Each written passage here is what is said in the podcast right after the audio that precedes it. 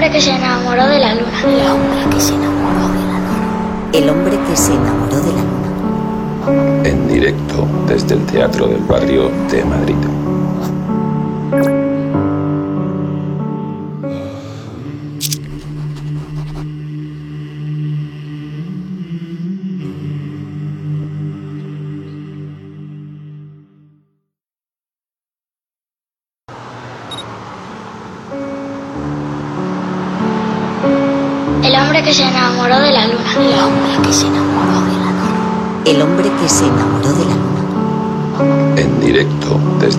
Del Barrio de Madrid.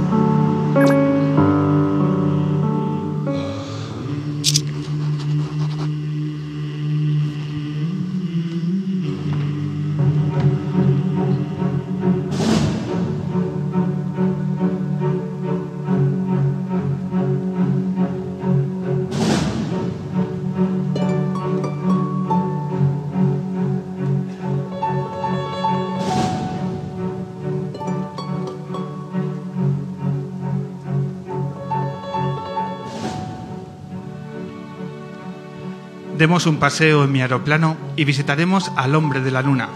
Cantan los hombres y las mujeres.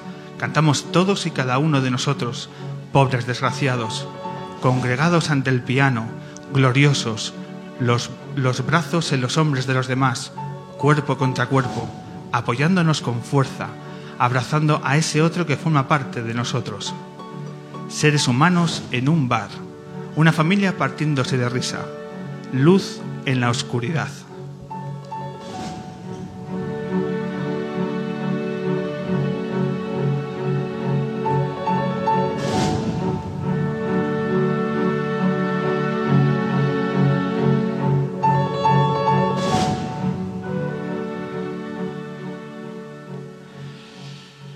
Es que es todo nuevo, Anthony. Es que es todo nuevo, estrenamos todo. Yo no sé cómo son los días de estreno para ti. Eh, bueno, yo creo que no hay que autopresionarse demasiado por los estrenos y nada, estoy muy agradecido de, de ser pionero, de que me hayas hecho pionero y invitado en, en un día de estreno como este. Está muy bonito, ¿eh? Sí, sí, muy acogedor.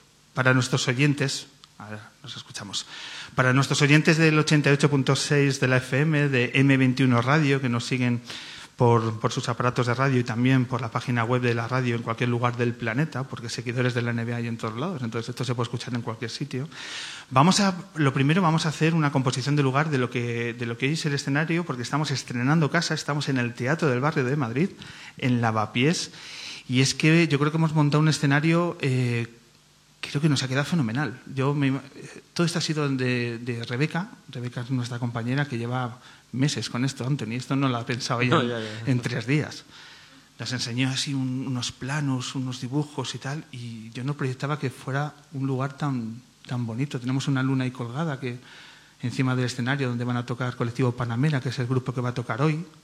Tenemos una pedazo de pantalla, tenemos una alfombra que viene de los desiertos de Alejandría, o sea, una, una cosa muy, muy, muy maravillosa. Tenemos aquí el set de radio de M21, tenemos aquí a Dani, tenemos a Marcus. O sea, tenemos todo preparado. Pero eh, nos queda una cosa, Anthony. Sí. Bueno, ¿tú pisas mucho lavapiés? Menos de lo que me gustaría porque vivo muy lejos, pero hoy he venido con cierta antelación para pasear un poco por lavapiés antes de entrar aquí. Nosotros nos estamos adaptando al nuevo barrio. O sea, que en la agenda cultural, gastronómica, el otro día estuve comiendo en un restaurante vegetariano. Oh, Anthony, ¿qué restaurante? Luego te lo digo. Sí, claro, Uf, sí. una cosa. Como aquí también vamos a tomar el vermú, porque somos gente que muy hedonista, que nos gusta Y cuidarnos un, bien. un vino ecológico he probado, que había por aquí también. ¿Mm?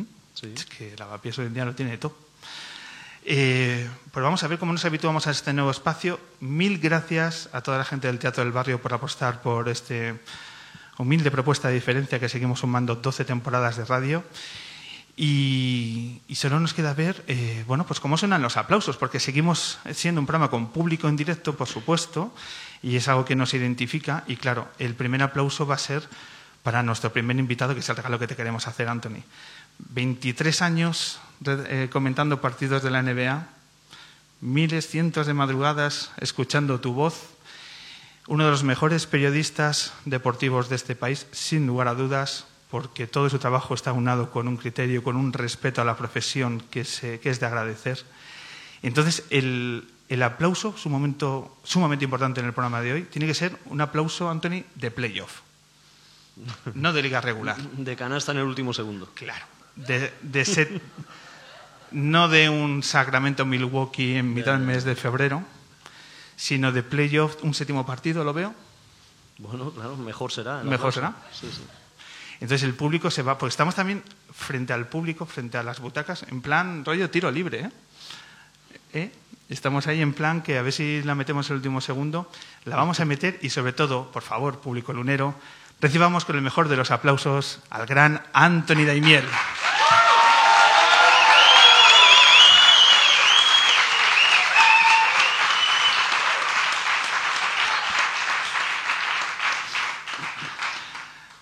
Esto parece loaca. Ha sido un aplauso casi de victoria inesperada, ¿no?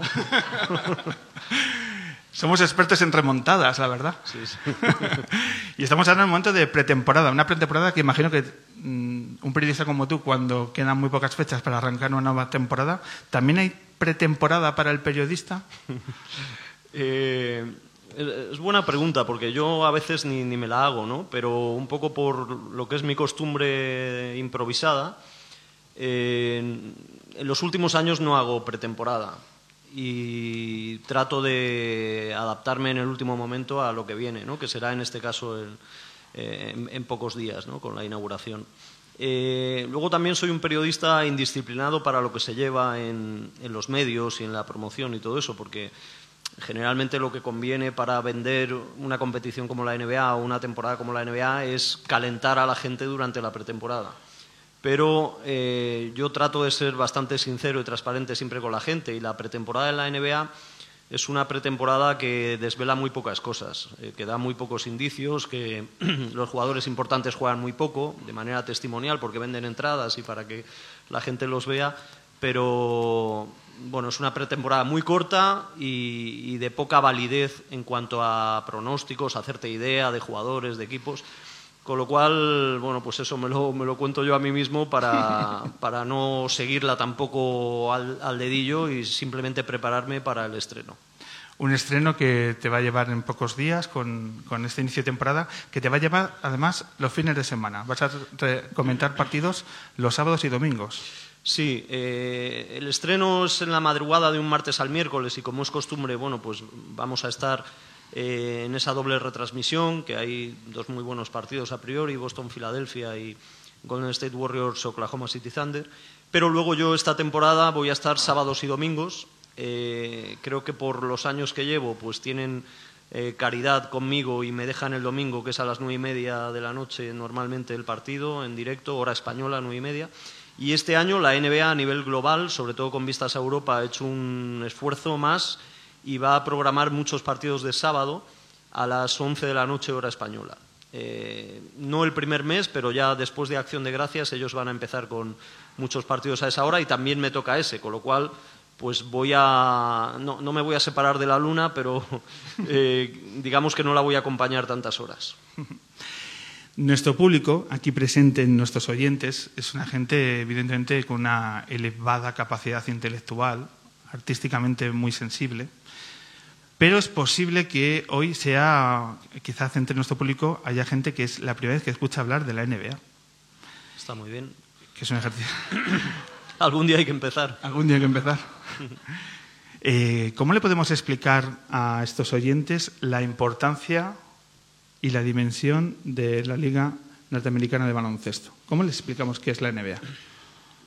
Bueno, por, por ser, eh, por simplificar eh, y tratar de hablar para el neófito, eh, hay que decir que es la mejor liga eh, del mundo de un deporte como es el baloncesto, que además en su tránsito de, prácticamente 70 años ha ido evolucionando, desarrollándose para ser, es decir, para acompañar con financiación, es decir, como una competición barra negocio, lo que es un, evento deportivo. Con lo cual es una liga muy bien organizada desde dentro que le permite esa muy buena organización eh, pues tener a los mejores jugadores del mundo y, digamos, siempre muy pendiente del, público, del aficionado. Eh, ellos desde hace muchos años han alimentado como prioridad lo que es el espectáculo, lo que es eh, la construcción de referentes desde los jugadores para que el público bueno, pues lo pudiera seguir con mayor o menor conocimiento y luego también desde, digamos,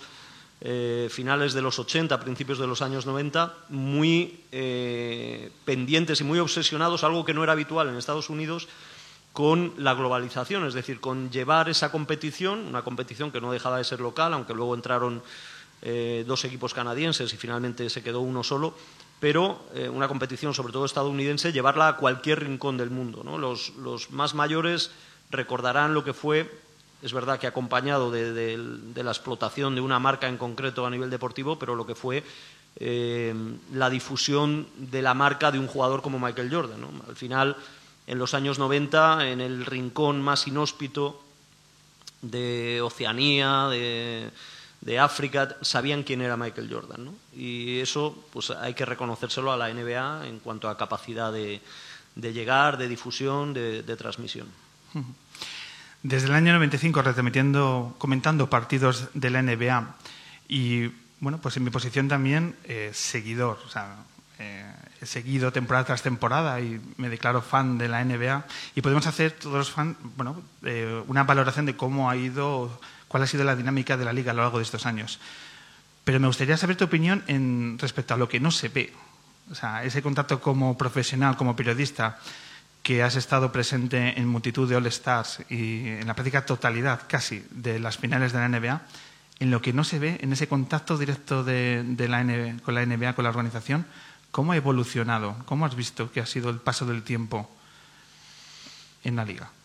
Bueno, es curioso. Eh, desde el primer momento, desde mis primeros viajes en el año 96 a All-Star, que fuimos a San Antonio y, y luego en las finales, que estuvimos en Chicago y en Seattle, Em, me llamó la atención, lógicamente. Yo llevaba ya trabajando cinco o seis años como periodista y me llamó la atención el respeto al, periodista, eh, las facilidades que te ofrecía la liga. Incluso, eh, digamos que también trataban de impresionarte. ¿eh? Para que. Sí, ellos, ellos tienen una, una, composición del lugar, yo creo que muy interesante. Ellos tratan de gustar como liga y como competición al periodista, meterse en su eh, subconsciente y de esa manera el periodista, y a mí me ha pasado durante tantos años, siempre va a tener en un, podio, en lo más alto del podio, a esta competición. Entonces te van ganando con eh, detalles, con regalos, organizaban en aquellos años unos conciertos en exclusiva para periodistas invitados eh, que, acudían a esos All Stars o a esas finales, unos conciertos en directo tremendos. Luego, digamos que con el paso del tiempo, pues eh, relajaron un poco lo de los conciertos y, lo de los obsequios. ¿Había barbacoas también? ¿Eh? ¿Barbacoas? Barbacoas, sí, sí, sí. Yo recuerdo algunas tremendas, ¿eh? en New Jersey, en un ático en San Antonio. recuerdo además una barbacoa que coincidió en, día y hora con el capítulo final de Los Soprano. Entonces los españoles, entre que estábamos impresionados por la barbacoa y no seguíamos Los Soprano, aprovechamos de manera tremenda eh, la barbacoa porque los, americanos se quedaron delante de la televisión y no comían y no bebían. Esa fue la última barbacoa, cuando los españoles... sí, sí, los españoles se hacen muy de notar en ese tipo de, de actos, generalmente. Y con Los Soprano, con el capítulo final, mucho más. ¿Te sigue sorprendiendo en algo la NBA después de tanto tiempo? No sé si sorprendiendo, pero, pero me sigue desde luego llamando la atención la capacidad que tiene de, renovar eh, la expectación. ¿eh?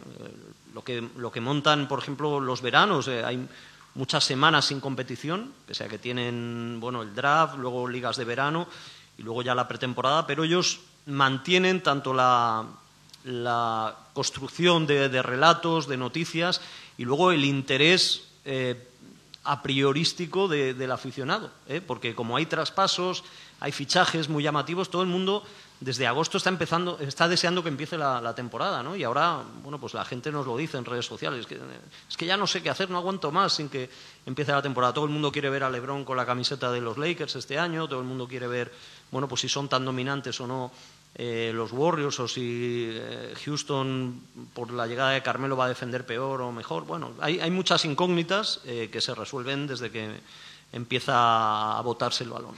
¿Qué le hace diferente a la NBA respecto a las otras grandes ligas norteamericanas de fútbol americano, hockey, béisbol? Bueno, yo no tengo tanto conocimiento de esas ligas, pero, pero con respecto a, a- al resto del mundo, pues eh, digamos que, que le ofrece la ventaja de que el baloncesto es un deporte eh, mucho más fácil de entender, más asimilable, el resto del mundo está más familiarizado con el baloncesto, ¿no?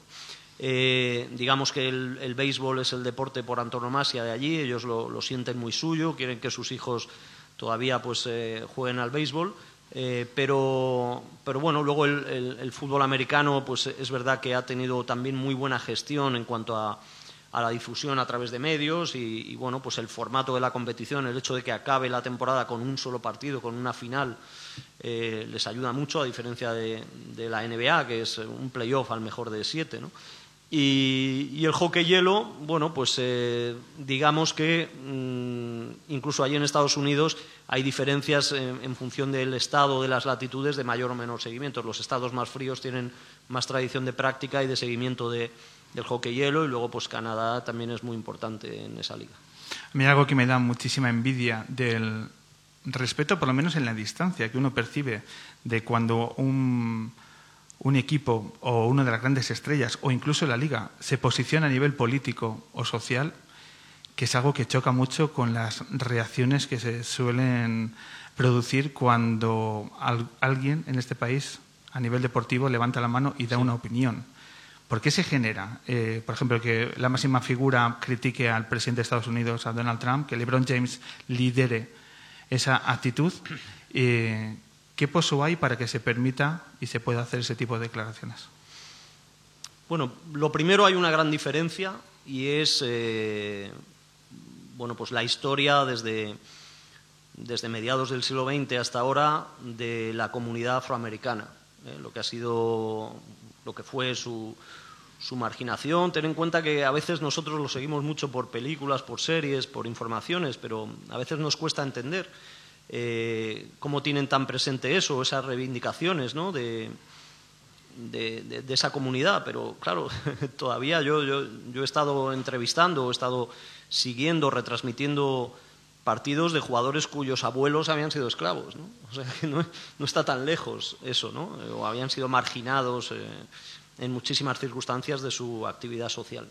Entonces, eh, como es un asunto no resuelto, ¿eh? Eh, el, asunto de, la marginalidad de, esa comunidad, luego ya bueno, pues el problema multiplicado con, con la inmigración de los latinos, etcétera, pues no cabe duda que eso les hace ser más reivindicativos. Luego, digamos que se normalizaba y no había tanta reacción en contra a que un deportista hablara de política o a que un político hablara de deporte. Aquí eh, yo creo que tenemos el problema de que, encasillamos mucho y, no somos tolerantes cuando alguien trata de, hablar en ámbitos que no son los suyos. Y como toda situación es manifiestamente empeorable, eh, digamos que el fenómeno Trump eh, les ha hecho parecerse más a nosotros. y ahora sí que eh, los, los votantes y seguidores eh, de Trump sí que reaccionan muy en contra del deportista que, que se significa públicamente, cosa que antes no era tan habitual. ¿no? Digamos que lo- los seguidores de, en otras épocas, un poco por seguir la, la distribución o la división ideológica, los seguidores de Reagan, los seguidores de, de Bush padre o Bush hijo no, no reaccionaban como reaccionan ahora los seguidores de Trump ante posicionamientos muy claros de, de deportistas. Ahora ellos tienen, sigue vigente ¿no? desde hace dos años el, el problema este de, de la, la reacción de los deportistas ante la interpretación del himno eh, de Estados Unidos antes de los partidos, sobre todo en, en el fútbol americano. El baloncesto lo ha controlado, digamos, eh, mejor, porque el vínculo del comisionado de la NBA, Dan Silver, con, con Obama, eh, en la época todavía de Obama como presidente, yo creo que hizo que, que se atemperaran los ánimos y se controlara mejor ese tipo de cosas. Se entiende que la NBA es la, la liga más progresista de, las cuatro eh, grandes ligas de deporte americano allí. Y el fútbol americano sigue con el lío. ¿no? Eh, recientemente, ahora en, esta misma temporada, ha vuelto a haber reacciones de algunos jugadores ante esa interpretación del himno, la respuesta de Trump, etc. ¿Algún jugador de la NBA se ha posicionado a favor de Donald Trump? Muy pocos. Eh, generalmente ten en cuenta que eh, volvemos al, asunto de la comunidad afroamericana. el, porcentaje de, los jugadores importantes de la NBA, el porcentaje de afroamericanos es muy alto, eh, setenta y tantos, 80%. Eh, de esos 80%, pues un, un 80, un 90 proceden de, digamos que de, familias con problemáticas económicas, sociales. Entonces, normalmente están relacionados, identificados con, los demócratas en, Estados Unidos. Entonces, eh, ha, habido algún caso, había un pivot, Spencer Hoss, que, estaba muy relacionado con, la derecha, por así decir, americana, con la asociación del rifle, el Tea Party y todo eso. Alguno más, no sé si Scott Pollard en alguna época, generalmente de raza blanca la mayoría. Y bueno, ahora tenemos un asunto que, mira, eh, haciendo esta lectura de lo que ha sido la NBA con respecto al posicionamiento político, tenemos eh, el ejemplo, digamos, contrario y difícilmente explicable, ¿no? nos lo tendrán que explicar ellos los, los brasileños, ¿no? pero en esta última semana hemos visto reacciones favorables a, a Bolsonaro de, de jugadores referentes del fútbol brasileño como Rivaldo, como eh, Ronaldinho, incluso dicen que ha habido por ahí me gustas, likes de, Neymar, eh, bueno, pues al seguimiento del principal favorito para la segunda vuelta de las eh, presidenciales en Brasil.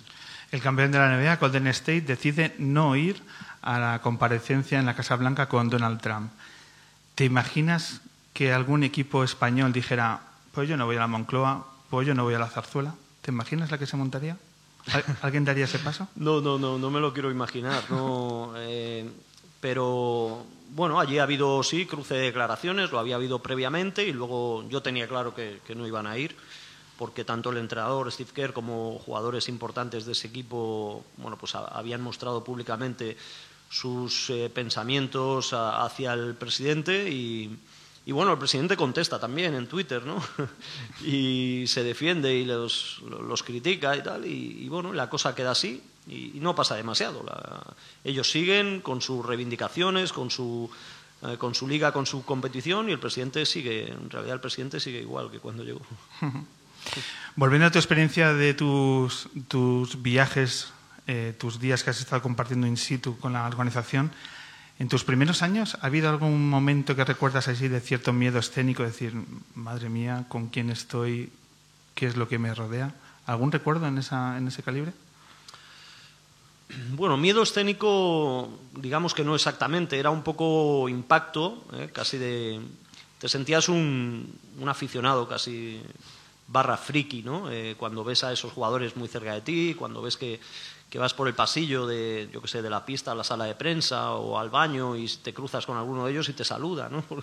es costumbre eh, por los pasillos y, bueno, pues te impresiona y digamos que, luego incluso, pues ellos normalizan todo toda la relación de, de, prensa con las estrellas la normalizan, ¿no? Por eso abren los vestuarios, puedes interrelacionar con ellos, eh, el trato casi siempre es muy bueno.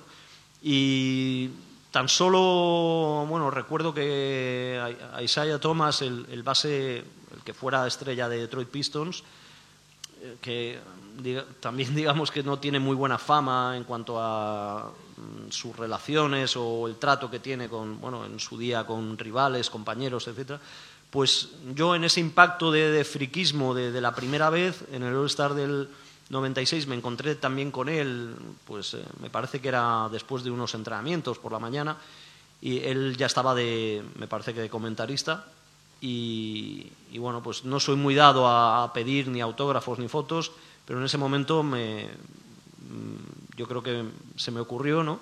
Y él, o sea, vi lo que era de verdad un, profesional eh, poco amable, porque él en la foto sale sonriendo. O sea, yo a quien le enseño la foto dice que majo, ¿no? Pero eh, la relación previa al, clic y, posterior, pues no fue muy agradable, ¿no? De su parte. Y, y a partir de ahí, bueno, no, no he hecho, no he pedido más fotos ni autógrafos. ¿no? Sí, sí. Es complicado trazar cierta buena relación con los jugadores de NBA, más allá de los jugadores españoles. Eh, es complicado llegar a tener ese, esa Hombre, posibilidad. sí, sobre todo de los mejores, ¿no? De, de jugadores eh, que no son superestrellas, digamos que están más accesibles. De todas maneras, yo tengo mi propia eh, mi propio manual de, de usuario, ¿no? Como periodista, ¿no? Yo eh, pese a que he tenido momentos de, de mayor relación, relación más estrecha y muy agradable con algunos jugadores, sobre todo españoles, pero yo creo que el periodista eh, tiene que mantener siempre eh, ciertas distancias. ¿no? Generalmente la práctica ha sido todo lo contrario. El periodista intentaba ser lo más amigo posible de- del deportista para luego utilizar eso en su profesión. A mí no me parece eh, primero eh, muy lícito en cuanto a la relación con esa persona, no deja de ser una persona, y segundo creo que para, para proteger lo que es tu libertad de opinión y de información, pues también es, es bueno no tener un vínculo afectivo demasiado grande.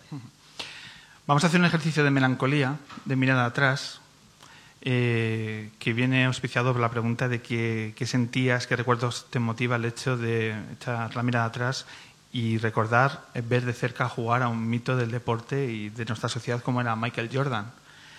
Eh, cuando recuerdas esas, esos partidos, de tenerle de cerca, ¿qué sensaciones te produce?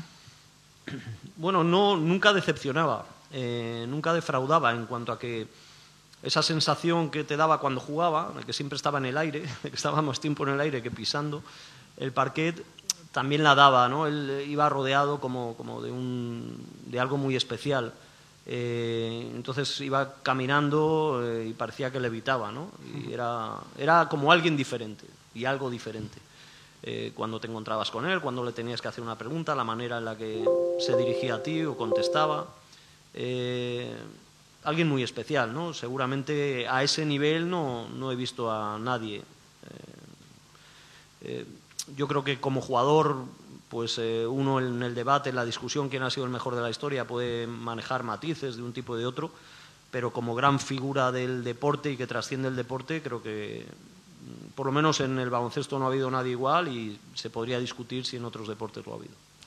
Vamos a ver un vídeo para todo nuestro público de aquí del Teatro del Barrio, que el vídeo ya nos hace viajar en el tiempo, pero también el audio nos va a hacer recuperar también sensaciones que nos llevan a una etapa maravillosa de la NBA y de los aficionados en este país. Y es un vídeo referente al All-Star del 2003, el último All-Star de Michael Jordan, donde eh, estabais comentando el partido Andrés Montes, Pau Gasol y tú. Y vamos a ver esa última canasta en un All-Star de un tal Michael Jordan. Separación, silencio, se rueda. Presidente de Gepeto Brothers. Ahí está el lanzamiento. Convirtió. Convirtió. Ya está. 23 segundos. Para Jordan. 136, 136. Para Jordan. Balón, El tiempo está parado. Ahora otra vez. Balón otra vez ahí de Jason Kidd. Vamos a ver ese balón de Jason Kidd. Una posesión. Jason Kidd para Iverson. Este para Jason Kidd. Empate a 136. Balón para Jordan. Jordan con el balón. Jordan, Jordan, Jordan, Jordan, Jordan. Jordan. Canasta de Jordan. Canasta de Jordan. Canasta de Jordan. Jugón, jugón, jugón. Sensacional. 138, 136. Inverosímil. ¡Qué crack, Pau! Pues sí, como hemos dicho, pues ahí los grandes jugadores en las últimas jugadas son las que tienen el tiro en la mano y, y los mejores, pues ahí está como demuestra Jordan esta vez. Mira, Pues mira. mete. Qué fácil ves el baloncesto. Eh, para Jordan, para Jordan, ¿no? Comentabas. Sí, bueno, eh, éramos conscientes de que podía ser la, la última canasta en un All-Star. Tenía 40 años, eh, no sé si los había cumplido ya, él cumple en febrero, yo creo que los cumpliría pocos días después de, de ese partido. Fíjate lo que es la, la emoción, de, sobre todo de Jordan y de ese partido, que yo, yo es la única vez que he retransmitido un partido con Pau Gasol y no me acordaba. o sea, tengo una foto además, tengo una foto que nos hicieron, nos hizo la NBA y luego nos obsequió con ella, una foto en el puesto de comentarista de Andrés Montes, Pau Gasol y yo. y la tengo por casa, eh, pero no recordaba, cuando me has dicho que, íbamos a ver imágenes de ese partido, no recordaba que Pau Gasol estaba en ese momento comentando con nosotros, porque bueno, yo de ese partido recordaba la actuación de María Carey al descanso. en aquel traje, ¿no? De, sí, sí, sí. de tu y, equipo. Y claro. luego, eso es, y, y luego, eh, bueno, pues la actuación de Jordan, como luego después de esa canasta, porque ahí hubiera quedado todo magnífico y tal, y luego Kobe Bryant le fastidió a, a Jordan la despedida y forzó la prórroga y tal pero, pero bueno, fue, bueno, fue tremendo. Ahí le vemos contra un... Estaba en el mejor momento de su carrera, Son Merion, uno de los mejores defensores que ha habido en la posición de tres, defendiéndole muy encima y con 40 años Jordan la mete como, como ha hecho toda su vida. ¿no? eh, qué maravilla también escuchar el timbre de voz apasionada de Andrés Montes con ese jugón que lo decía absolutamente todo, ¿no? definía las grandes estrellas y, esa electricidad que propia de, Andrés que, bueno, que ta, catapultaba las retransmisiones a, bueno, pues eso, al recuerdo imborrable que tenemos durante tantas madrugadas de, vuestra dupla. Eh, Anthony, como no todo va a ser baloncesto y NBA, me gustaría hablar un poco de tu relación con la música, porque sé que eres eh, buen aficionado a la música y sobre todo a la, a la música latina. Eh, tengo entendido que año 92, un viaje, Cuba, una casualidad, un concierto, Silvio Rodríguez. Allí arranca un poco tu relación con la. Bueno, puede ser, puede ser, sí. Eh, he pasado en, mi vida por diferentes fases de, de afición a, diversos tipos de música y, coincide, sí, en, en, ese momento que vemos un, un concierto de Silvio Rodríguez ahí en la, en la Plaza de la Revolución, en La Habana, y, y bueno, pues sí, sí, me impresionó. Yo había escuchado, había escuchado el, el doble de, de, Aute y Silvio Rodríguez en las ventas, eh, y, y, bueno, pues eh, tenía amigos que lo seguían desde aquí, se junta eso con el concierto que yo veo allí en directo, y a partir de ahí, pues eh, sí, muestro mucho interés, de, sobre todo igual que ahora, ¿no? Antes había menos posibilidades, lo tenías que hacer pasando por caja, comprando en las tiendas los discos, ¿no? Pero a mí me gusta mucho bucear, descubrir, ¿no? Y, y que unas músicas te lleven a otras y, sí, eh, empiezo una relación con, con la música latina eh, o latinoamericana, también con la música caribeña. Mira, hoy que, que está aquí Colectivo Panamera, eh, me, me, llama la atención, ¿no? Porque los, los estuve tuve oportunidad de verlos cuando estuvieron en el programa de Buena Fuente, en Leitmotiv, y, y, en su presentación, no sé si en una entrevista de, del país, ellos hablaban de las influencias que tienen, ¿no? eh, de la cumbia, del calipso, del rock, por supuesto, y tal.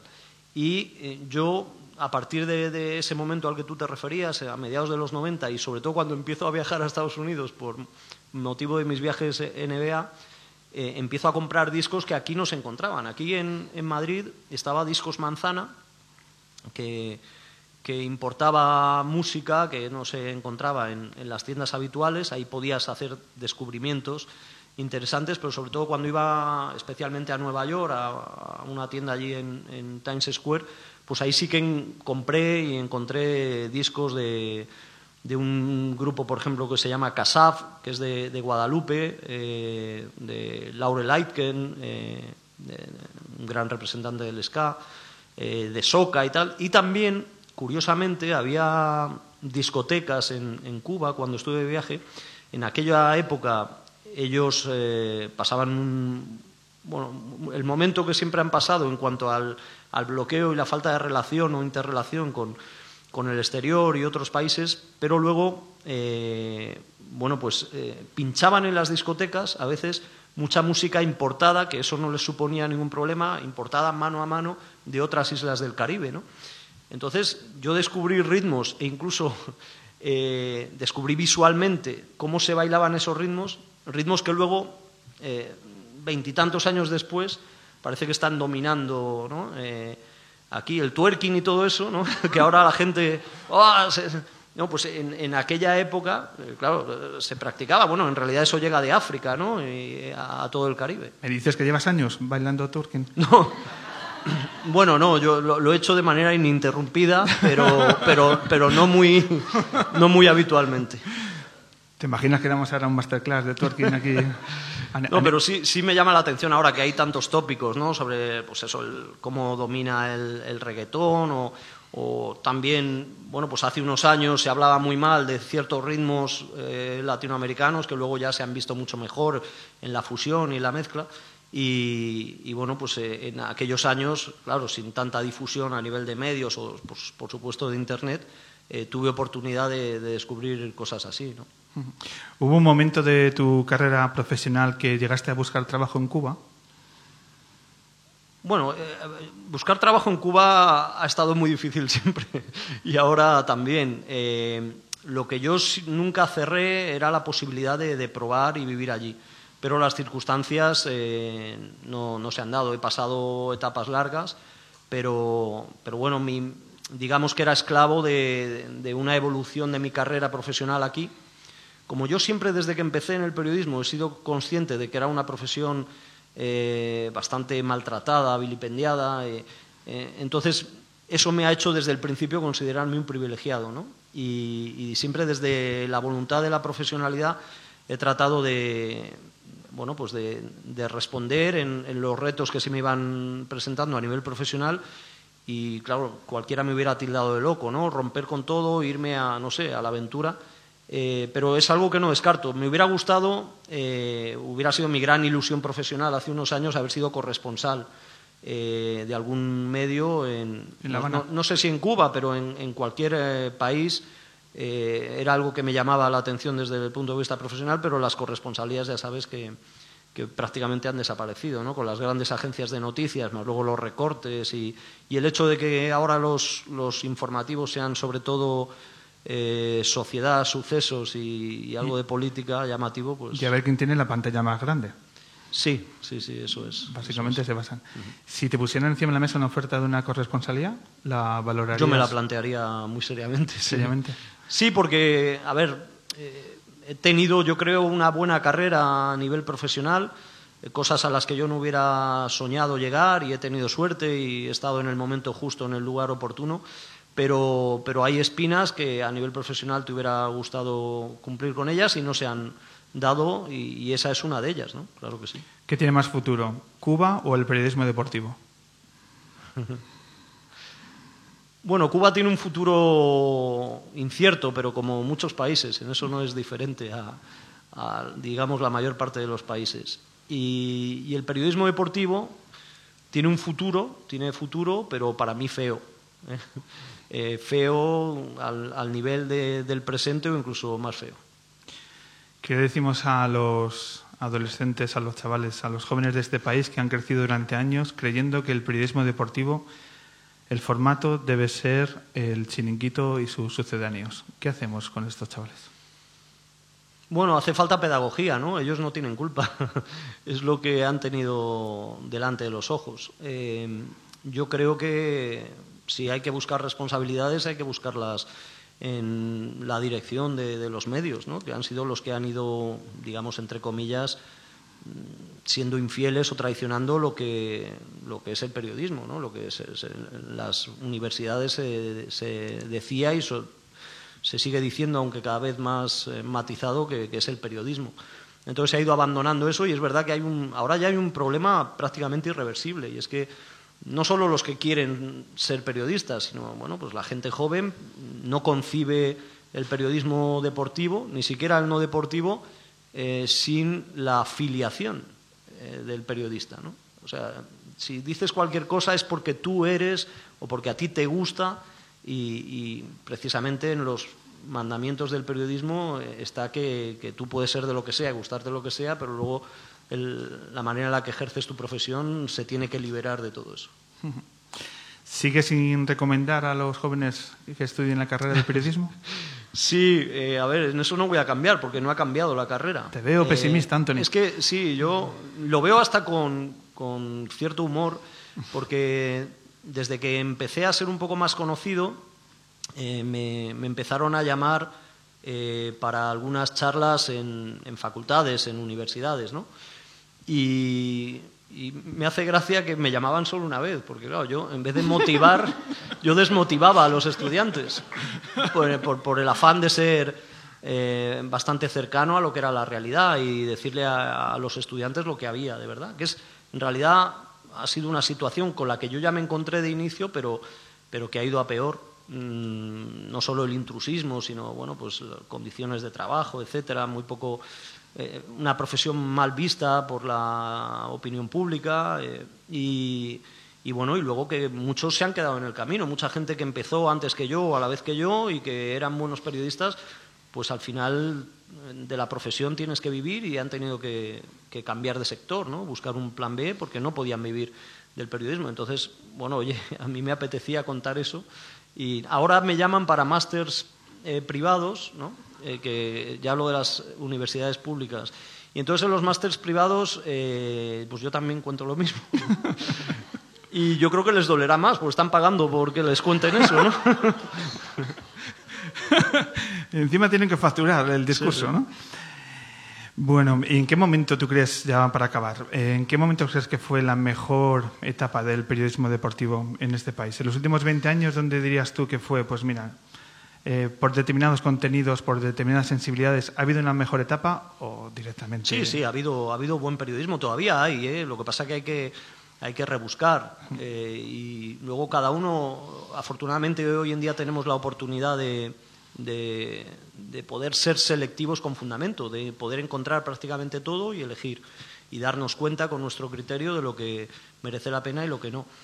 ha habido muchos ejemplos. Yo puede sonar inmodesto, pero formé parte, casi como un becario, de, la creación de Canal Plus Deportes, que creo que, marcó muchas novedades en cuanto a la televisión relacionada con, el deporte. Y luego, pues, eh, ha habido, sobre todo, periódicos de información general que han, han ofrecido eh, muy buen nivel de periodismo deportivo, El País, El Mundo, en algunos casos. Ha habido muy buenos periodistas en otros periódicos también, en cuanto a crónicas, en relatos, etcétera. Sigue habiendo, sigue habiendo. Lo que pasa que bueno, hay que buscarlos y encontrarlos. Ha habido muy buenas publicaciones que han depurado un poco, sobre todo el mundo del fútbol, ¿no? Como Panenka, Libero, etcétera. Y, bueno, pues eh, por fortuna hay esos, no les voy a llamar brotes, ¿no? sino son, son hierbecitas, ¿no? Eh, que están ahí y de la que uno se puede alimentar olvidándote de, todos los alimentos transgénicos que dominan el periodismo deportivo. Y permíteme que yo sume a esos ejemplos a todo el equipo que hace la NBA en, Movistar, eh, el trabajo de Piti Hurtado, de Guille Jiménez, de Ramón Fernández, etcétera, y el tuyo, por supuesto, porque el, baloncesto es baloncesto y cuidáis el producto fenomenalmente, pero es que además esa forma de cuidar la música, los otros contenidos, esa forma de encarar la realidad, que en mitad de las madrugadas pues uno aprende mucho más cosas que el pick and roll o el siguiente draft, eh, pues hace que eh, todo sume y al final el producto de seguir la NBA es algo mucho más que deporte, como debería ser, porque el deporte al final es una metáfora de la vida y ahí cabe de todo, para bien y para mal, y gente como vosotros que dignificáis el periodismo deportivo es más que necesario. Así que... ¿Qué te voy a decir? no, yo creo que, bueno, eh, es verdad que, ahora en Movistar hay excelentes compañeros a la hora de, tratar en directo o en programas lo que es el, deporte y, bueno, pues eh, mientras sigan o sigamos ahí trataremos de llevar a cabo nuestra profesión como nosotros la entendemos, ¿no? Pero como te habrás dado cuenta, se habrá dado cuenta la gente desde el principio, el, pesimismo marca mi, proyección de, hacia dónde va todo esto. Bueno, Antonio, muchísimas gracias por estos minutos de radio. Te seguiremos una temporada más hasta los playoffs y en adelante. Y sobre todo, mucho ánimo porque esta temporada sí que sí, eh, la dormir va a ser de cobardes porque no era buena por tu próxima paternidad. Ah, muchas gracias. Porque las madrugadas también van a ser complejas. Y eso te lo digo yo. Trataremos de compaginar. Mira, eh, siempre me ha, me ha, ido diciendo la gente, eh, como he sacrificado seguir la NBA, sobre todo en directo, mucha gente de adolescente la seguía, casi a escondidas cuando podía, a fin de semana. Luego estudiando aumenta su seguimiento, porque la universidad te permite mayor amplitud de, horarios o manejo de horarios. Luego cuando empezaban a trabajar dejaban de seguirla. eh, luego se casaban o se, ponían a vivir en pareja, seguían sin seguirla, y de repente llegaba la paternidad o la maternidad y eso les posibilitaba con los biberones eh, pues seguir a ratos los partidos de madrugada, ¿no? Eh, sea cada tres horas o sea demanda la maternidad. Y así llega la familia extensa, ¿no? Para ver la NBA. ahí. Sí, sí, sí, pues sí, porque ese niño que ha tomado biberones con el partido delante en la televisión, ese ya es un seguidor de la NBA. A, a mí me pasó que con mi primera hija, mes de enero, Juegos Olímpicos de Invierno. Oh, te aficionaste, ¿no? ¡Oh, qué juegos! Los mejores Juegos Olímpicos de la historia. Bueno, ¿cómo, cómo tiran a la puntería ahí en las 4 de la mañana? Bueno, una cosa increíble. Pues sí, la paternidad hace lo que tiene. Anthony Daniel, muchísimas gracias por visitar Bueno, la Luna, tu programa. Un verdadero placer.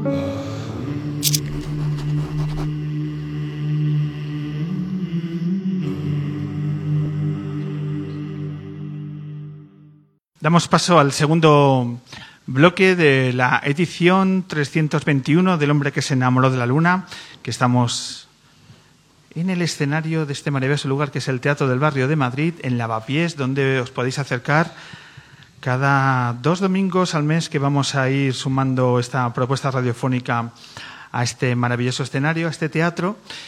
Y como siempre, pues tenemos que llevar música en directo. Como siempre, tenemos una entrevista acústica. Y la primera de esta temporada tiene el acento de un español y dos argentinos. Tiene el sonido panatrópico que queremos que nos expliquen. Es decir, tenemos muchas preguntas, pero sobre todo muchas ganas de escuchar a este pedazo de grupo que es Colectivo Panamera.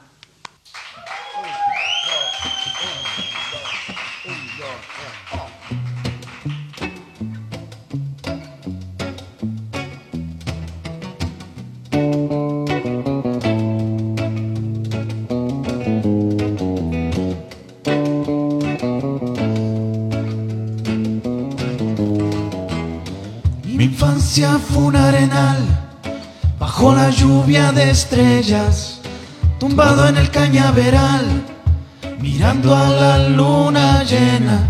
A mí me gusta pintar el cielo con una acuarela, imaginar la libertad, esa palabra que vuela.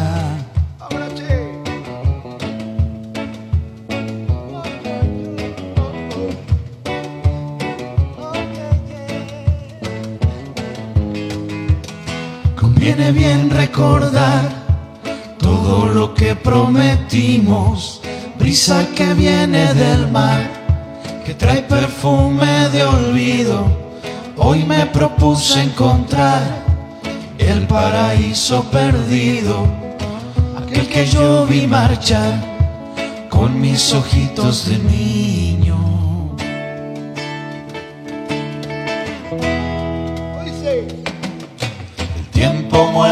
De tus mañanas hoy, la brisa que para el reloj, que pone en calma el corazón.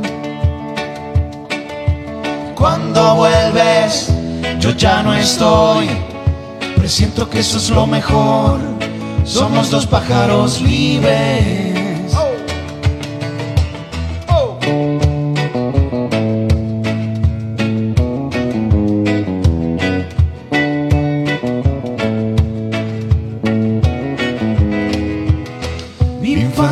Fue un arenal bajo la lluvia de estrellas, tumbado en el cañaveral, mirando a la luna llena. A mí me gusta pintar el cielo con una acuarela, imaginar la libertad, esa palabra que vuela.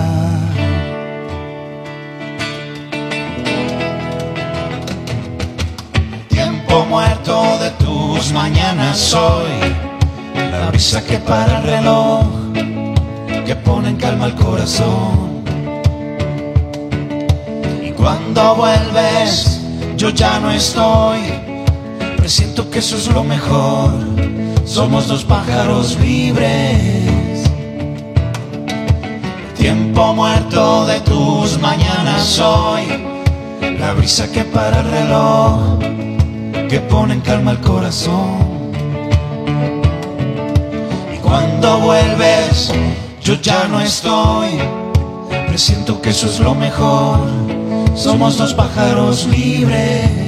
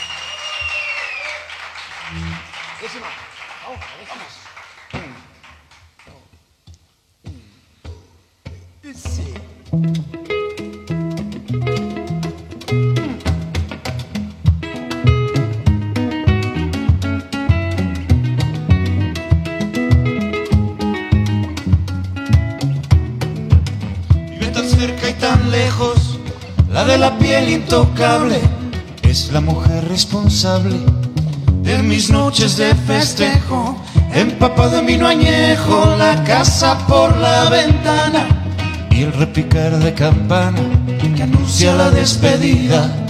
Y al corazón se le olvida quererme por la mañana.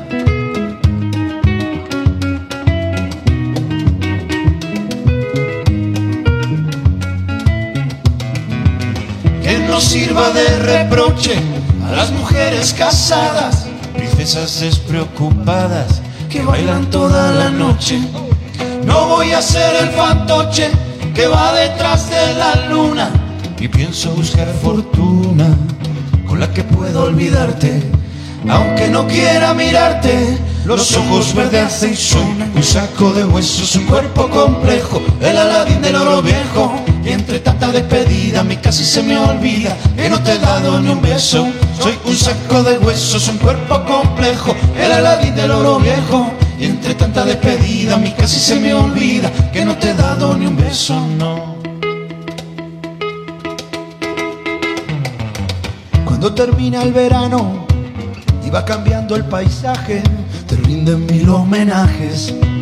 Los que te nombran en vano, yo que no fui buen cristiano, que siempre fui un pecador, me convertí en el cantor de los versos más tiranos.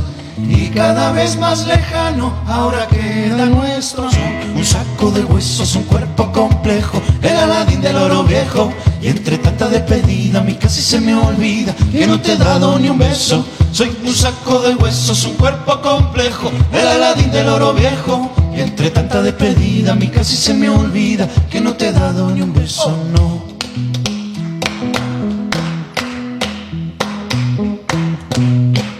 Vale, ahora vamos a hacer una cosa que es más complicada. Hay que aplaudir y cantar a la vez. Ahí vamos a probar las habilidades del público. Dice, pa pa paraba. Y las palmas, ¿eh? Pa pa paraba.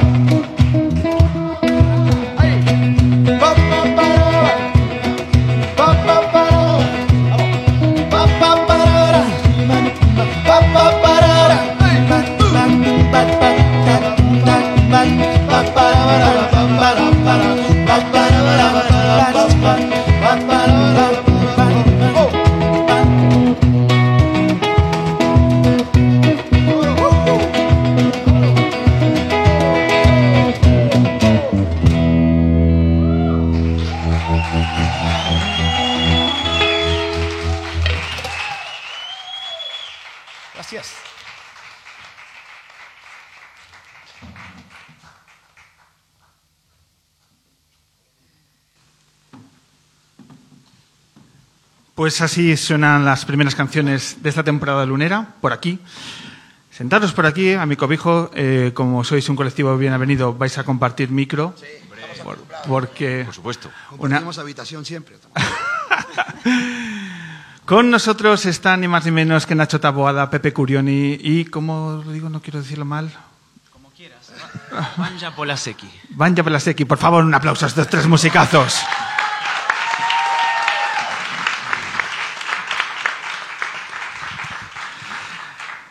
Compañeros músicos, bienvenidos al Hombre que se enamoró de la luna. La primera pregunta es obvia y súper rápida. ¿Os gusta la NBA?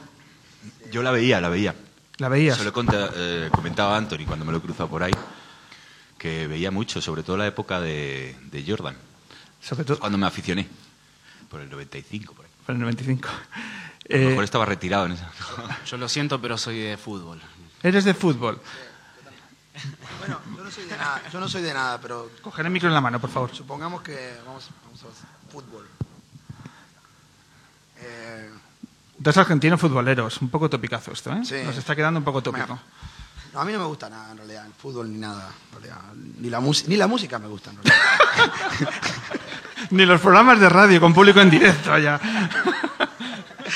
No, no, eh, yo admiro mucho a la gente de la NBA, obviamente, que me parece que son... eh, Jordan ha sido un referente en Argentina para mucha gente, igual que, que otros deportistas argentinos, pero Jordan ha sido Si os digo. Ginobili, le. Ginobili Ah, pero eso ya No. esto no lo vimos. Pero bueno, no nos escapábamos ahí del colegio para verlo.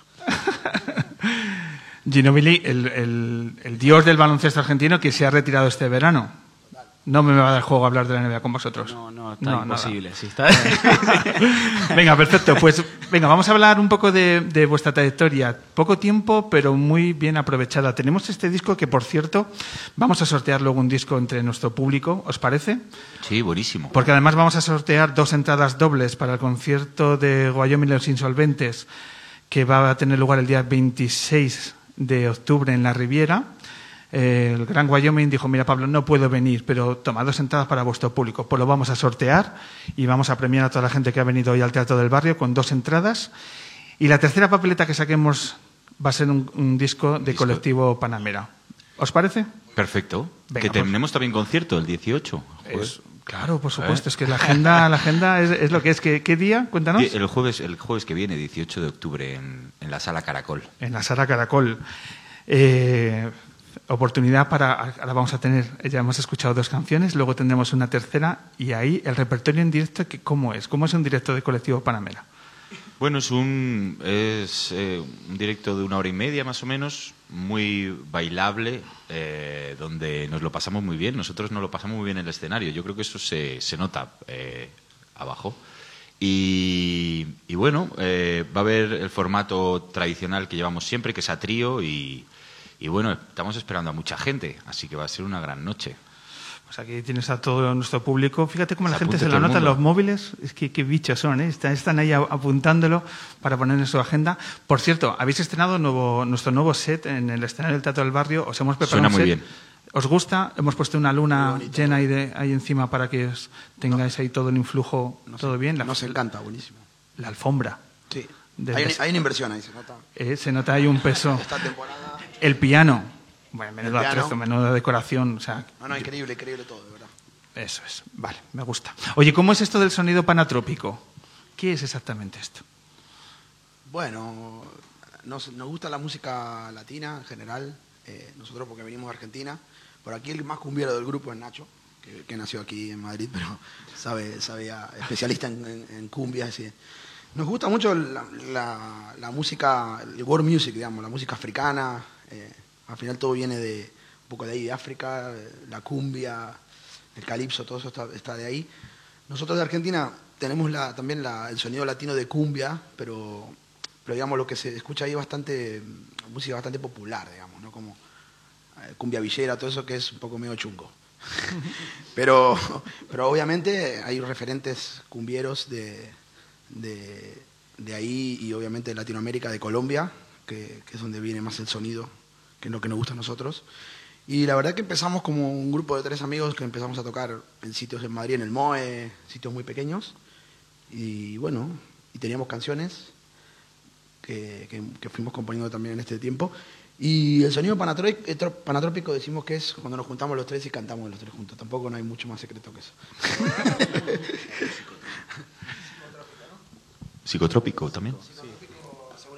Psicotrópico es que os surjan oportunidades como el hecho de, de poder haber salido de nuestras fronteras a tocar a lugares tan poco frecuentes para nuestras bandas como Bratislava, Por ejemplo. Austria.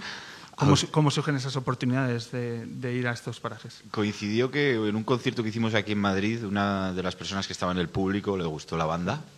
Eh, era de allá, de Bratislava. Y bueno, hizo lo imposible por llevarnos para allá.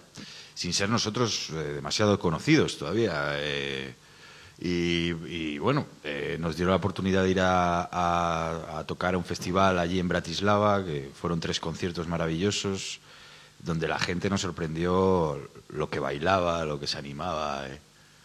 Fue buenísimo. Y, y a Viena también, que en Viena pues fue un concierto que pudimos organizar allí y que vino bastante gente a vernos también para nuestra sorpresa.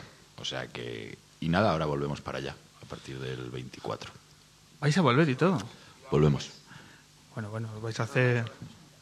Hoy vais a llevar la cumbia al centro de, de Europa. Eh, cuando habláis de vuestro público, de las cosas que ocurren en vuestros conciertos, claro, uno ya, eh, imagino que ya empecéis a fidelizar a un público que, que os sigue, que le gustan vuestras canciones. Entonces nosotros hemos pensado una cosa.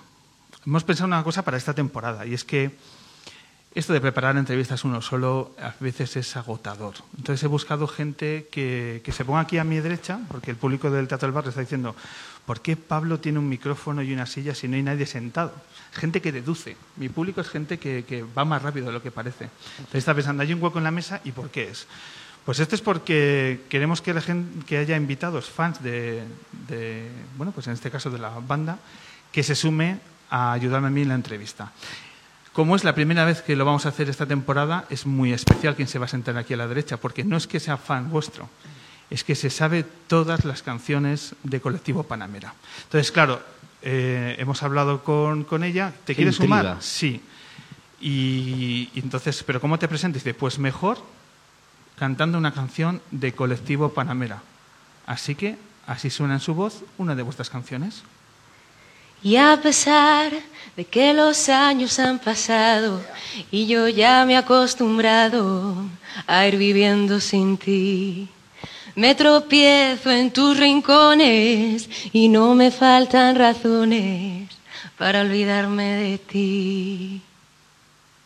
Y entre tanta despedida no te he robado ni un beso y a mí eso no se me olvida. Salga el sol por donde quiera, que no me marcho con cualquiera que se parezca a ti. No sabemos quién es.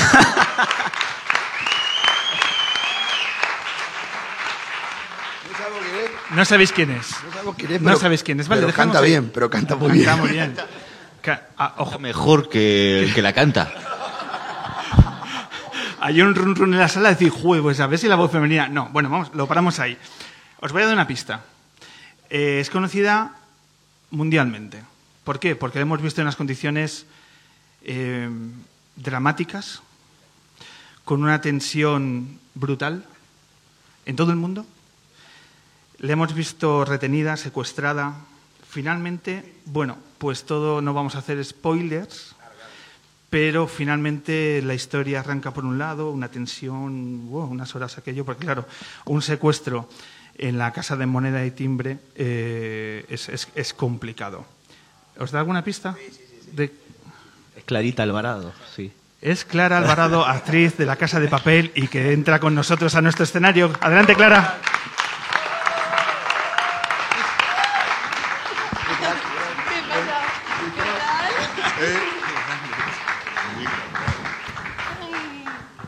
Hola, ¿cómo estás? Buenos días. Tardes. Fuerte aplauso a Clara Alvarado, por Por favor. favor. Qué guapa y qué bien canta. Sí, es que tenemos un- una cantidad de medios. Clara, bienvenida al hombre que se enamoró de la luna. Muchas gracias. Eh, ¿Ya ha salido del secuestro todo bien? Todo bien, todo bien. Todo bien. Sana y salva. Sana y salva. Vivita y coleando. Venga, pues no- no. Tanto que te da oportunidad para ser seguidora de colectivo. ¿Por qué? Mucho. Jo, es que yo, yo los conocí hace ya, hace ya más de año y medio, diría casi dos y medio, cuando empezaban a tocar por... En el MOE, ¿te acuerdas? En el MOE, en el intruso. En, en el intruso. Sí, en, en, en la sala barco, incluso en jams, en, o sea, y tocaban algunos de sus temas. Nacho también estaba porque con tu, con tu disco, ¿no? ¿Tu Sí. disco de qué año es? Antes de colectivo. Tres años, puede ser, tres o tres Pues, años y medio. Claro, por ahí os conocí yo y, y es que fue escuchar un tema suyo y lo que generan cuando, o sea, lo que provoca escuchar un, un tema de colectivo es felicidad, es buen rollo y le- les quieres escuchar. Claro, después del secuestro como que uno libera, ¿no? Sí, no, Pues la idea es esta, Clara, que tú me ayudas a hacer la entrevista. ¿Ah, sí? Claro, uno está aburrido de, de hacer las preguntas, entonces le vamos a dar un toque diferente y como eres fan y, y demás, te gustará saber cosas alrededor de, de colectivo, así que venga, disparamos. Como no hemos hablado nunca, pues... pero no, no, oye, son cosas que, eh, no sé, igual nunca os preguntaría, pero a lo mejor hoy pues os las puedo preguntar.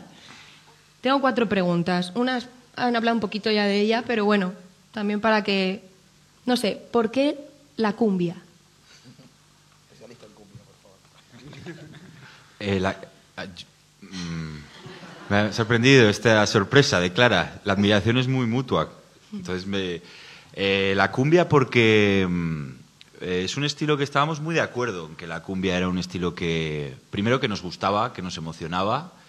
Eh, los touch, amigos que... Yo, por ejemplo, con 14 años o con 15 tuve mi primer profesor de guitarra y era un argentino de Córdoba que me enseñó a tocar cumbia.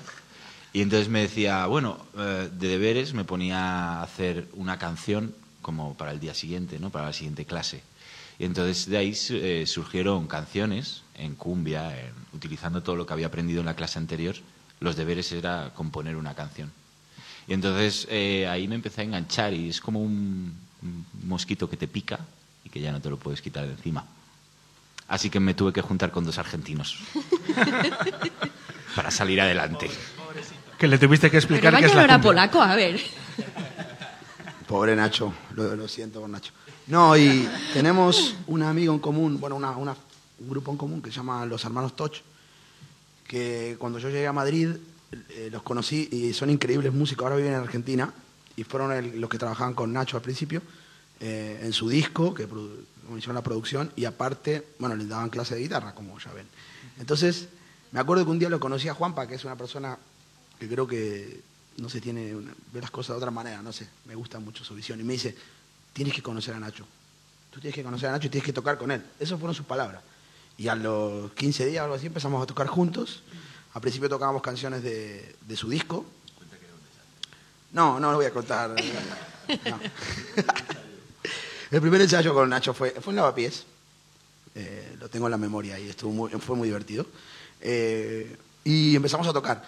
Entonces, la primera vez que tocamos juntos eh, fue muy improvisado, como ha sido esta banda muchas veces, que han salido las cosas de manera natural, no sabemos por qué salen en realidad, pero salen así. Tocamos en la Riviera, oj- ojito. El primer bolo. Y, y me acuerdo que Iván no sabía lo que iba a tocar, pero vino igual. Por eso está en este grupo.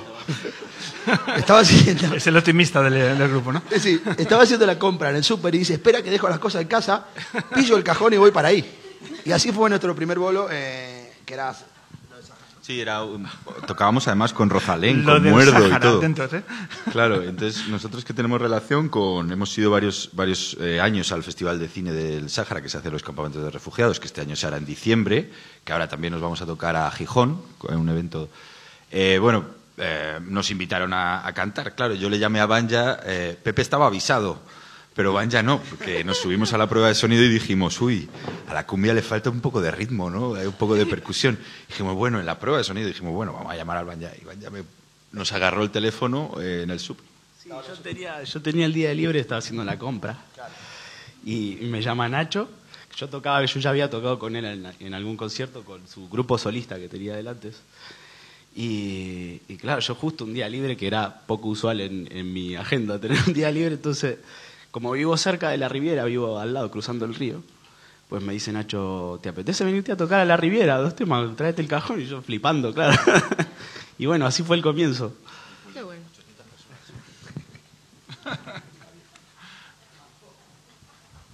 Y desde ahí, desde que había 800 personas, que era mucha gente para un tema improvisado. Pero bueno, salimos airosos. Claro, claro. hay que- Desde entonces te llaman con un poco más de antelación. Sí. Más o menos. Ahora ¿no? sí, ahora un poquito, un poquito antes. Sigo yo, madre mía, que soy... A ver, esto es, a lo mejor, no, no es poneros en ningún aprieto. Quiero que confeséis uno a uno. Sí, por favor. Qué estilo de música no escucharíais por nada del mundo? Uh, pero... O sea, a ver, habréis escuchado todos los tipos de música, pero ¿cuál es el estilo de música Que no nos gusta. Claro, que nos guste. Que digas, es que no.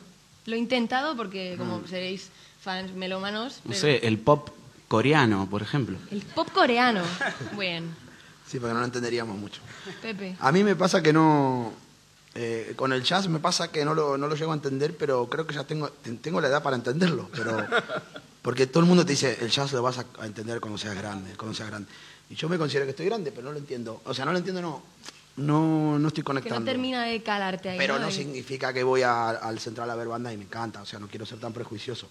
Pero no, lo- no lo llego a... Estoy muy cerca de las canciones que dicen algo y que estén muy cerradas o que sean en inglés, pero que digan algo. Y cuando es, es muy instrumental y se vuela mucho, no me termina de cerrar, pero es un prejuicio. El año que viene seré fanático por ahí, pero digo ahora Bueno. mismo me está pasando eso. Presente aquí y ahora. Pues yo, si hay heavy metal y ya empieza a ver, se empieza a oscurecer los colores dark, eh, black metal y todo eso, ya me empiezo a perder. Ahí ya no, mi oreja no está preparada para, para ese muro de sonido. Pero bueno, eh, oye, no sé si también... co- A ver, Pero- respeto siempre, obviamente, a la música, pero es una pregunta pues de curiosidad de saber, pues, mira, esto a mí no. Claro, empiezan a darle a los platos. Ahí es donde me pierdo. De hecho, Iván toca con nosotros porque no usa platos. Eso también es otra de las cosas que, otra de las cosas que, que estaban en el, Que no se suele decirle en las entrevistas. Sí, no, pero que- es importante. Debería. Para nosotros es importante. Uno y que, que- que suena poco. Em, ¿Puedo hacer una pregunta? sí, claro. Ella estuvo cantando en directo recién, ¿no? Sí. Hostia. bien. ¿Qué te- ¿Por qué? Porque estaba afinadísima.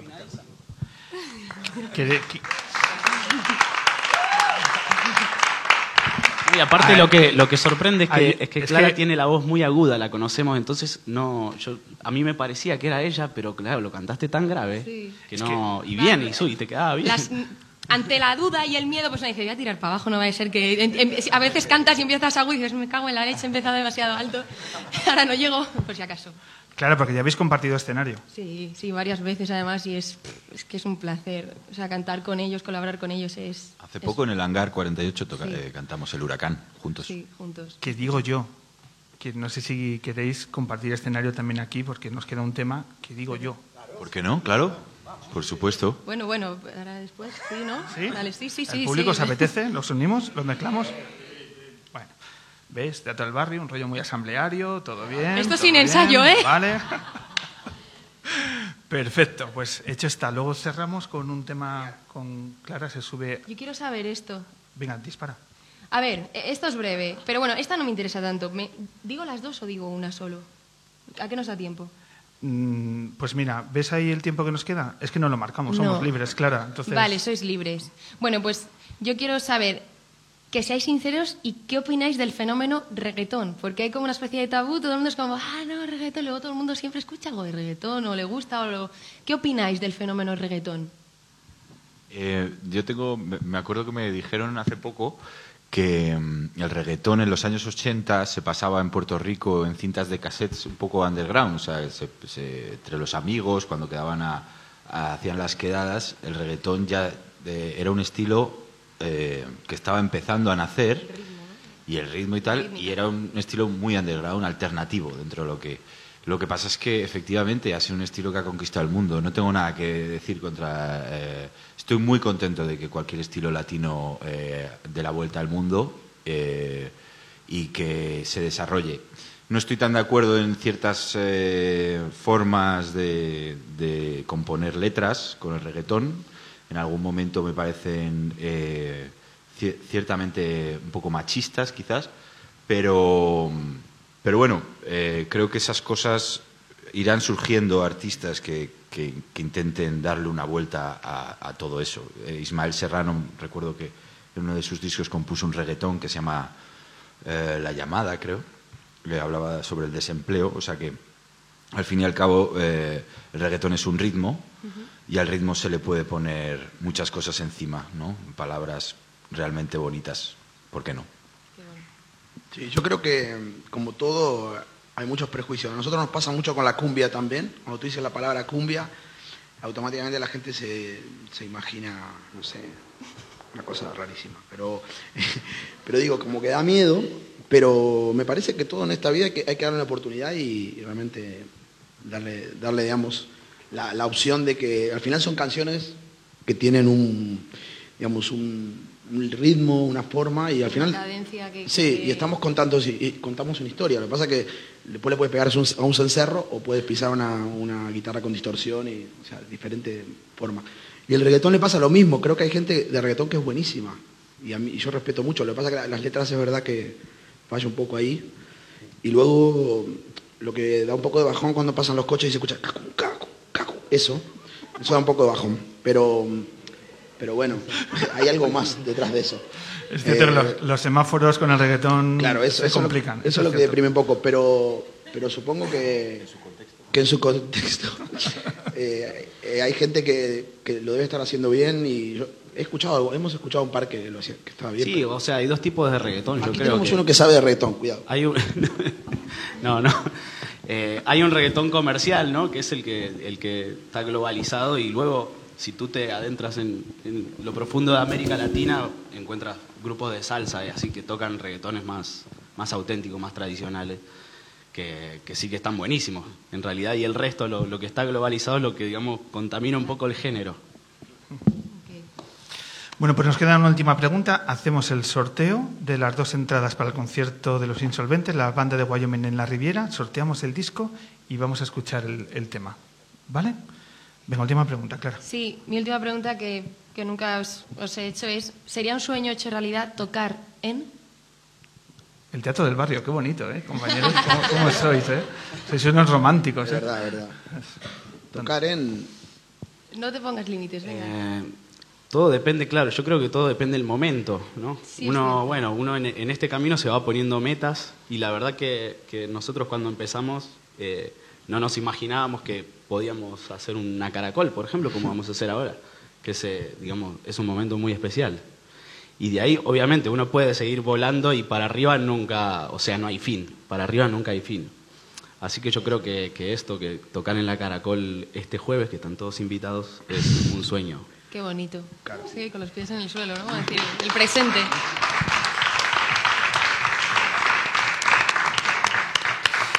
Venga, pues vamos a hacer el sorteo. ¿Por qué? Porque para premiar a toda la gente que venga aquí al Teatro del Barrio van a suceder, eh, vamos a intentar que sucedan más cosas aparte de la hora y media de radio.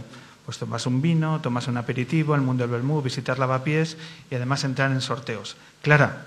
Sí, por supuesto. Mueve y saca dos papeles. ¿Tres? Dos. Dos. Dos. ¿Cuatro? Dos por ahora, ¿vale? Porque hay que hacer esto, está el notario ahí arriba y hay que hacerlo bien. Lee. Chema Martínez. Chema Martínez para dos entradas para los insolventes.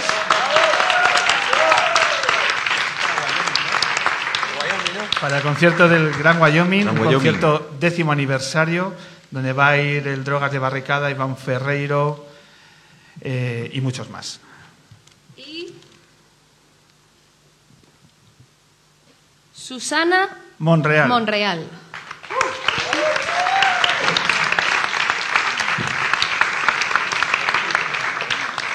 Pues nada, dos entradas dobles para eh, estas dos personas. Y el disco de Colectivo Panamera va para... ¡Qué tensión tenéis todos! Tendréis que veros, tendréis que veros. Es que la radio es complicada a veces transportar las imágenes. Uh, ¿Cuántas hay aquí? Manuel Granados.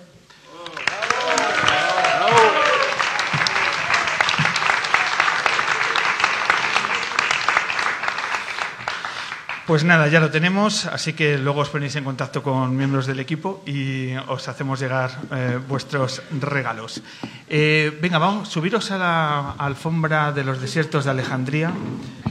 ¿Clara? Veo que cantáis. Bueno, yo os hago coros, como siempre. Yo siempre ay, hago, yo hago coros. Y se me ocurre que es una forma perfecta para cerrar esta edición tan especial de Yo me siento aquí en el... El hombre que se enamoró de la una. Vamos. Ahora cuando los músicos buscan su lugar, su espacio en el mundo. Pero no quiero tapar a Banja. No, dale, dale, ahí.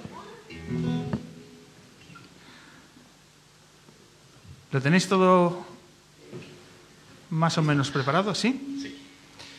Pues vamos a escuchar el tercer tema de Colectivo Panamera con la colaboración de la actriz Clara Alvarado. Bueno, vamos a tocar el huracán. Con Clara. Vamos ahí. Qué guay. Bueno, muchas gracias por invitarnos, eh, que te lo tenemos que decir eso, por favor. Gracias. Y por este súper regalo también de la sorpresa. Esto podría ser como un reggaetón, Claro. ¿no? Una Sí. balada reggaetón, reggaetón balada. Venga, va. Un. Thank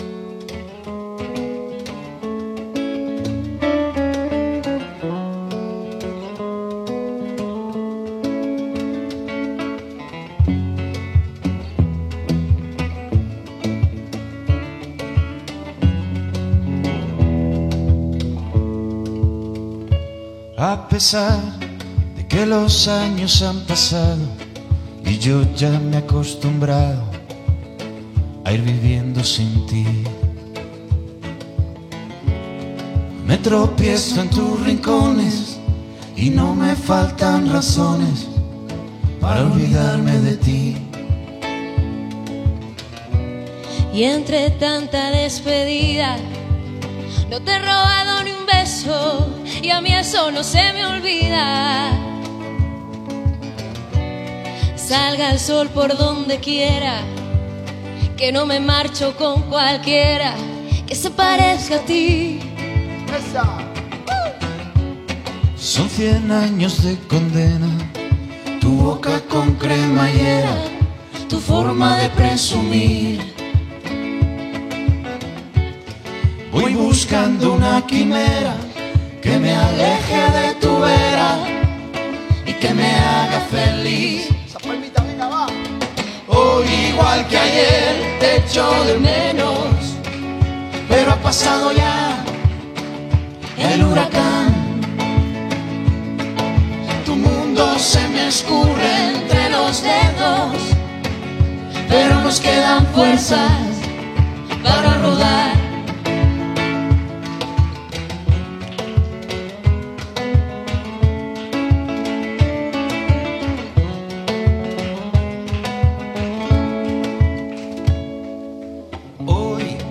Las cosas han cambiado, cien amigos se han marchado y yo sigo aquí. Y quizás no sería lo que soy si el veneno de ese amor no hubiera estado dentro. Hoy igual que ayer te echo de menos, pero ha pasado ya el huracán. Escurre entre los dedos, pero nos quedan fuerzas para rodar.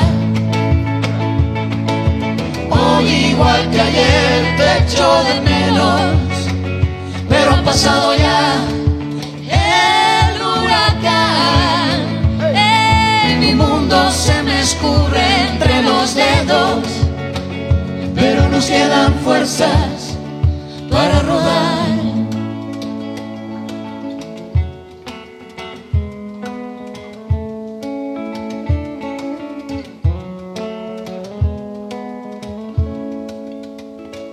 A pesar de que los años han pasado.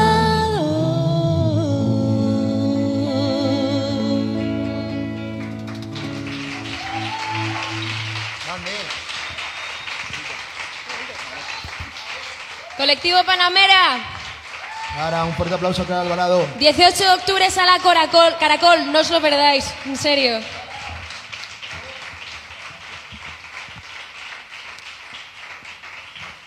Nos quedamos, nos quedamos ahí porque quedan tres minutos. Vamos a despedir el programa con este pedazo de tema de la gran Aretha Franklin. Dale, Marcus. Now let us all go back to the old. Let us all go back to the old. Now let Comenzamos, comenzamos a despedir esta edición 321 del hombre que se enamoró de la luna y en primer lugar agradeciendo al público que se ha sumado en el mediodía de hoy de este domingo en el Teatro del Barrio. Muchas gracias luneros, gracias por venir.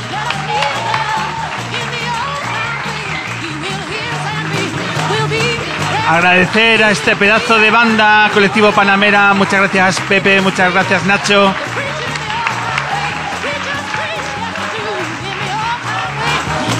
Muchísimas gracias a quien ha protagonizado la sorpresa de la luna, a la gran Clara Alvarado. Muchísimas gracias, Clara.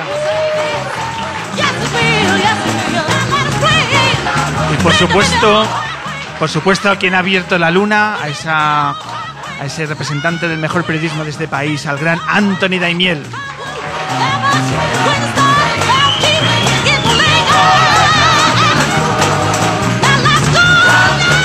Y agradecemos también a toda la gente del Teatro del Barrio. Muchas gracias, Tony, por, por, este, por este día y por toda la semana y por toda la ayuda que has hecho al equipo.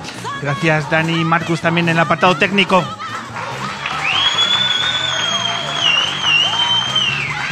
La, La escenografía y la fotografía es gracias a la mirada de Rebeca Mayorga.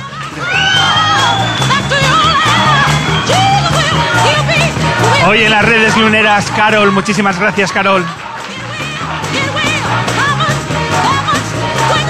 En la producción, ayudando en el minuto a minuto, muchísimas gracias a la gran Vicky Cantos.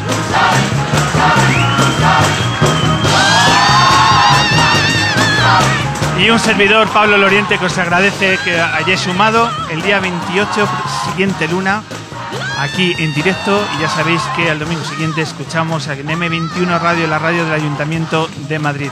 Muchísimas gracias y nos vemos aquí en el Teatro del Barrio.